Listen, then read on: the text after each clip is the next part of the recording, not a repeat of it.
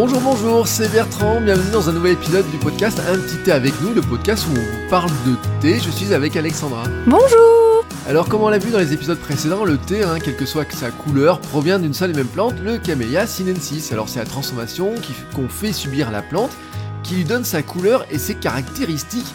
Et justement aujourd'hui, bah, le but du jeu c'est de voir quelles sont ces fameuses caractéristiques et quand on peut consommer ces différents thés. Alors je te propose Alexandra de commencer par le thé blanc. Et alors le, thé blanc, donc il est issu de récoltes euh, précieuses qui comprennent euh, uniquement les bourgeons pour certains, pour les, thés de meilleure qualité. Il euh, faut savoir qu'on a deux grands types de thé blanc, donc ceux comme je disais, qui ont uniquement les bourgeons dufteux comme le yinzen, euh, qu'on appelle les aiguilles d'argent, qui sont vraiment, mais c'est très joli à voir. Je vous mettrai, euh, je vous mettrai des photos dans le dans l'article euh, qui illustre le, le, podcast. Et il y a ceux qui sont composés d'un mélange de bourgeons et de feuilles, comme le, le baïmoudan. Alors, il faut savoir que le thé blanc, c'est celui euh, auquel on fait subir le moins de transformation. Donc, on a le flétrissage. Donc, on va sécher les feuilles naturellement entre 12 et 24 heures, euh, soit naturellement, soit avec des ventilateurs, pour leur enlever leur humidité. Et après, on a le triage. Donc, on enlève simplement les feuilles brisées et les résidus euh, qu'on ne veut pas. Il faut savoir que le, les thés blancs sont reconnus pour, euh, ils sont rafraîchissants, ils sont reconnus pour abaisser la température du corps pendant les périodes de canicule ou en, cas de fièvre, et ils sont faibles en caféine ou théine, sauf si ce sont des bourgeons, parce que dans les bourgeons c'est là où on a le plus de théine. Les thés blancs, euh, sont, ce sont des thés très fins et très délicats. Ok, alors est-ce que c'est, euh, ce thé blanc a des bienfaits particuliers pour la santé? Alors des recherches ont, mis en avant le fait qu'il reconstitue la peau. Euh, on trouve d'ailleurs de plus en plus de produits cosmétiques à base de thé blanc. Il régularise le système urinaire, il permet de drainer et il participe à la lutte contre l'obésité. Euh, c'est un puissant antioxydant, il contient trois fois plus de polyphénol que le, que thé vert. Euh, je vous propose qu'on revoie dans un épisode prochainement euh, tout ce qui est, enfin, qu'est-ce que c'est un polyphénol, tout le terme technique autour de ça. on en fera un, épisode dédié parce que ça me semble important de, comprendre. Puis effectivement, c'est un terme qu'on entend très souvent, mais on ne sait pas trop à quoi ça correspond. Alors, ce thé blanc, on le boit plutôt quand? Alors, c'est un thé blanc qu'on va boire plutôt au cours de la journée. Euh, le matin, l'après-midi. Euh, surtout celui qui contient le plus de bourgeons, bah, évitez de le boire le soir avant d'aller vous coucher, sauf si bah, vous n'êtes pas sensible à la théine. Euh, voilà, à voir donc au cours de la journée. Alors ensuite, dans les types de thé, on parle beaucoup, beaucoup, beaucoup du thé vert. Euh, alors je crois qu'il est produit principalement en Chine et au Japon. Hein. Ouais, c'est ça. On a euh, beaucoup beaucoup de thé vert, euh, qui viennent principalement de Chine et, du Japon. Il y a énormément de thé japonais incroyables à découvrir.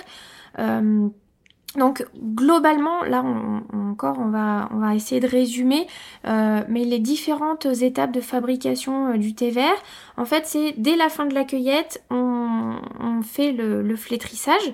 Donc en mode artisanal, soit on étale les feuilles sur des clés en bambou pendant plusieurs heures, euh, soit en mode mécanisé où on met les feuilles dans une machine cylindrique pendant quelques minutes tout en aérant avec un ventilateur. Et ensuite, on a euh, la dessiccation pour arrêter le processus d'oxydation. Euh, ça augmente en fait les tanins et le côté végétal qu'on retrouve dans la liqueur. La liqueur, c'est ce qu'on boit.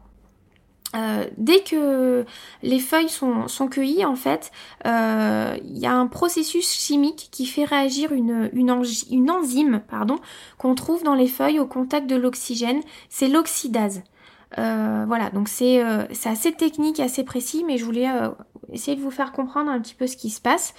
en fait, à l'étape du, du, flétrissage et du roulage, on fait ressortir les huiles essentielles des feuilles et ça provoque une transformation chimique.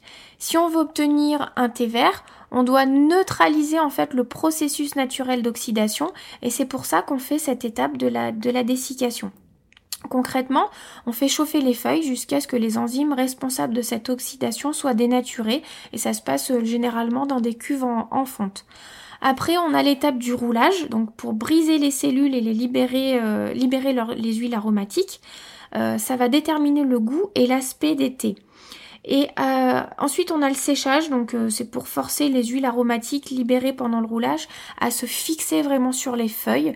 Et ça permet aussi de prévenir la, moisissure en continuant l'évaporation euh, de l'eau qui est contenue dans les feuilles. Il faut savoir qu'à ce stade, il nous reste plus que 2, entre 2 et 4% d'humidité dans les feuilles. Et la dernière étape, c'est le tamisage pour trier les feuilles selon euh, leur taille et puis retirer les, petites choses qu'on ne veut pas euh, conserver. Alors là aussi, le thé vert, hein, on parle beaucoup des bienfaits pour la santé. Euh, parce qu'ils sont soi-disant très nombreux. Oui, il y en a beaucoup. Alors, c'est vrai que en général, j'évite de parler euh, des, bienfaits pour la santé parce que c'est souvent à prendre au conditionnel. Mais bon, il y a quand même beaucoup de recherches qui ont mis en avant l'action anticancérigène euh, grâce au polyphénol et à la catéchine et aussi aux antioxydants.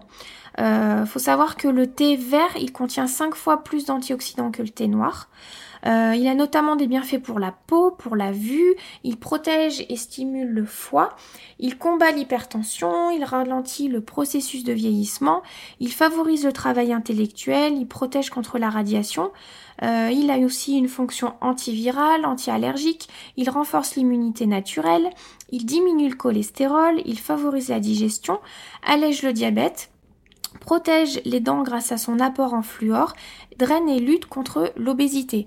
Et euh, il y a d'autres choses, mais c'est vraiment les, les, principales que j'ai relevées. Donc tout ce que je vous, pardon, tout ce que je vous dis là, c'est tout issu en fait euh, soit de mes lectures, soit euh, des formations que j'ai pu suivre, etc. Donc ça fait une liste très très longue de bienfaits pour la santé. On se dit bah on va en consommer, oui, mais justement on le consomme quand ce thé vert? Moi personnellement, le thé vert c'est plutôt l'après-midi, mais il y a des personnes qui adorent commencer la journée avec un thé vert parce que ça, ça leur permet de bien débuter la journée en, en de façon dynamique. Alors il y a un autre thé que moi j'aime beaucoup c'est le oolong. Est-ce que tu peux nous dire ce que c'est que le oolong? Moi aussi, euh, c'est vraiment euh, mon thé préféré euh, pour son goût déjà bien sûr, mais aussi parce que j'adore faire infuser un oolong dans une théière en verre transparente et regarder les feuilles s'ouvrir. Je trouve que c'est vraiment magique. C'est un petit peu une sorte de, de, méditation en fait. j'adore m'offrir ce petit plaisir de temps en temps.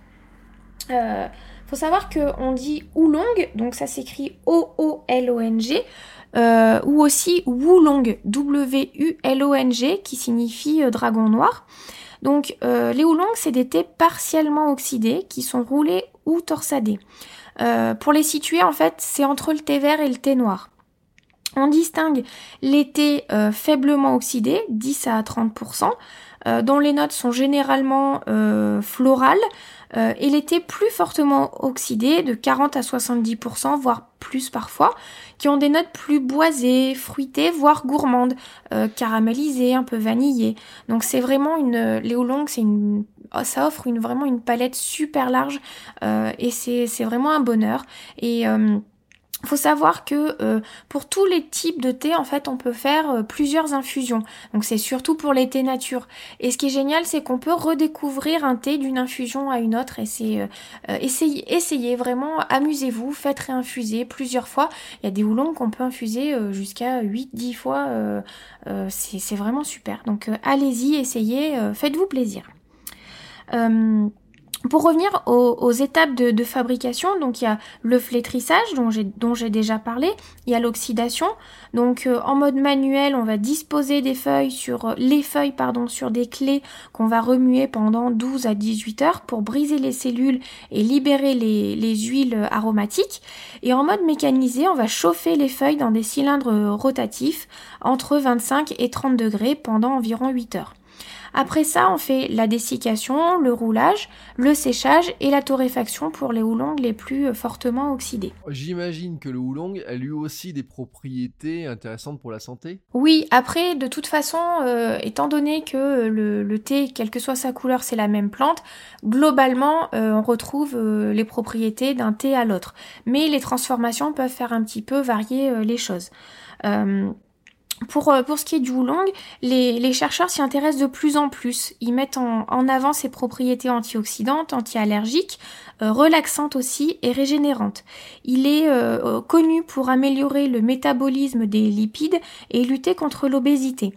il a un effet anti-stress, il régularise enfin il régule pardon le cholestérol, il favorise la digestion, il protège le foie euh, et il régule aussi le système urinaire. Alors moi ce qui est bien dans le oolong, je l'avoue, c'est que j'ai pas besoin de me poser trop la question de savoir à quel moment je peux le boire, parce que finalement on peut le boire n'importe quand. Voilà, c'est ça. Euh, la particularité du oolong, c'est qu'il est faible en théine, donc on peut le boire euh, même le soir sans risquer d'insomnie.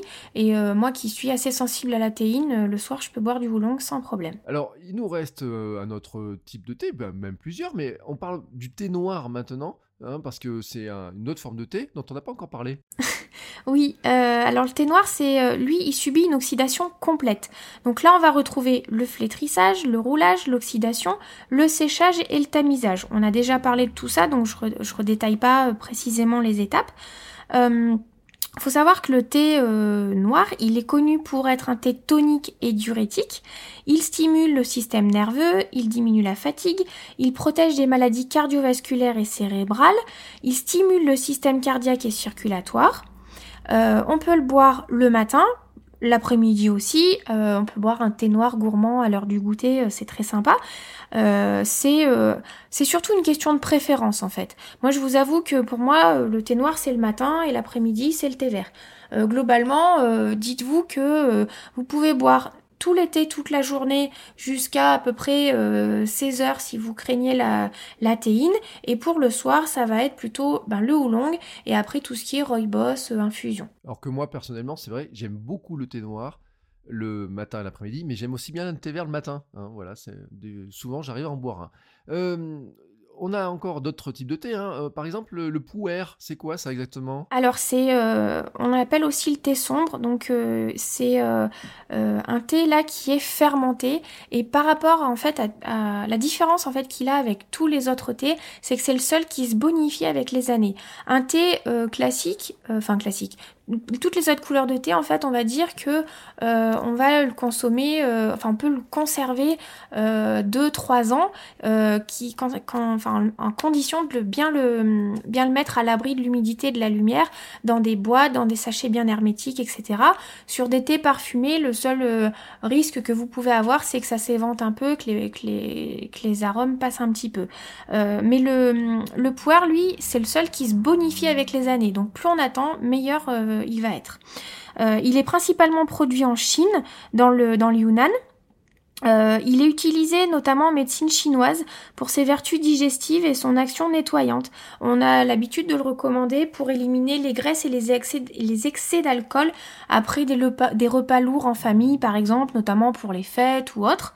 Euh, donc là, c'est un thé qui est quand même assez euh, euh, difficile à, aborder et on, est déjà presque à, arrivé à la fin de, de, l'épisode.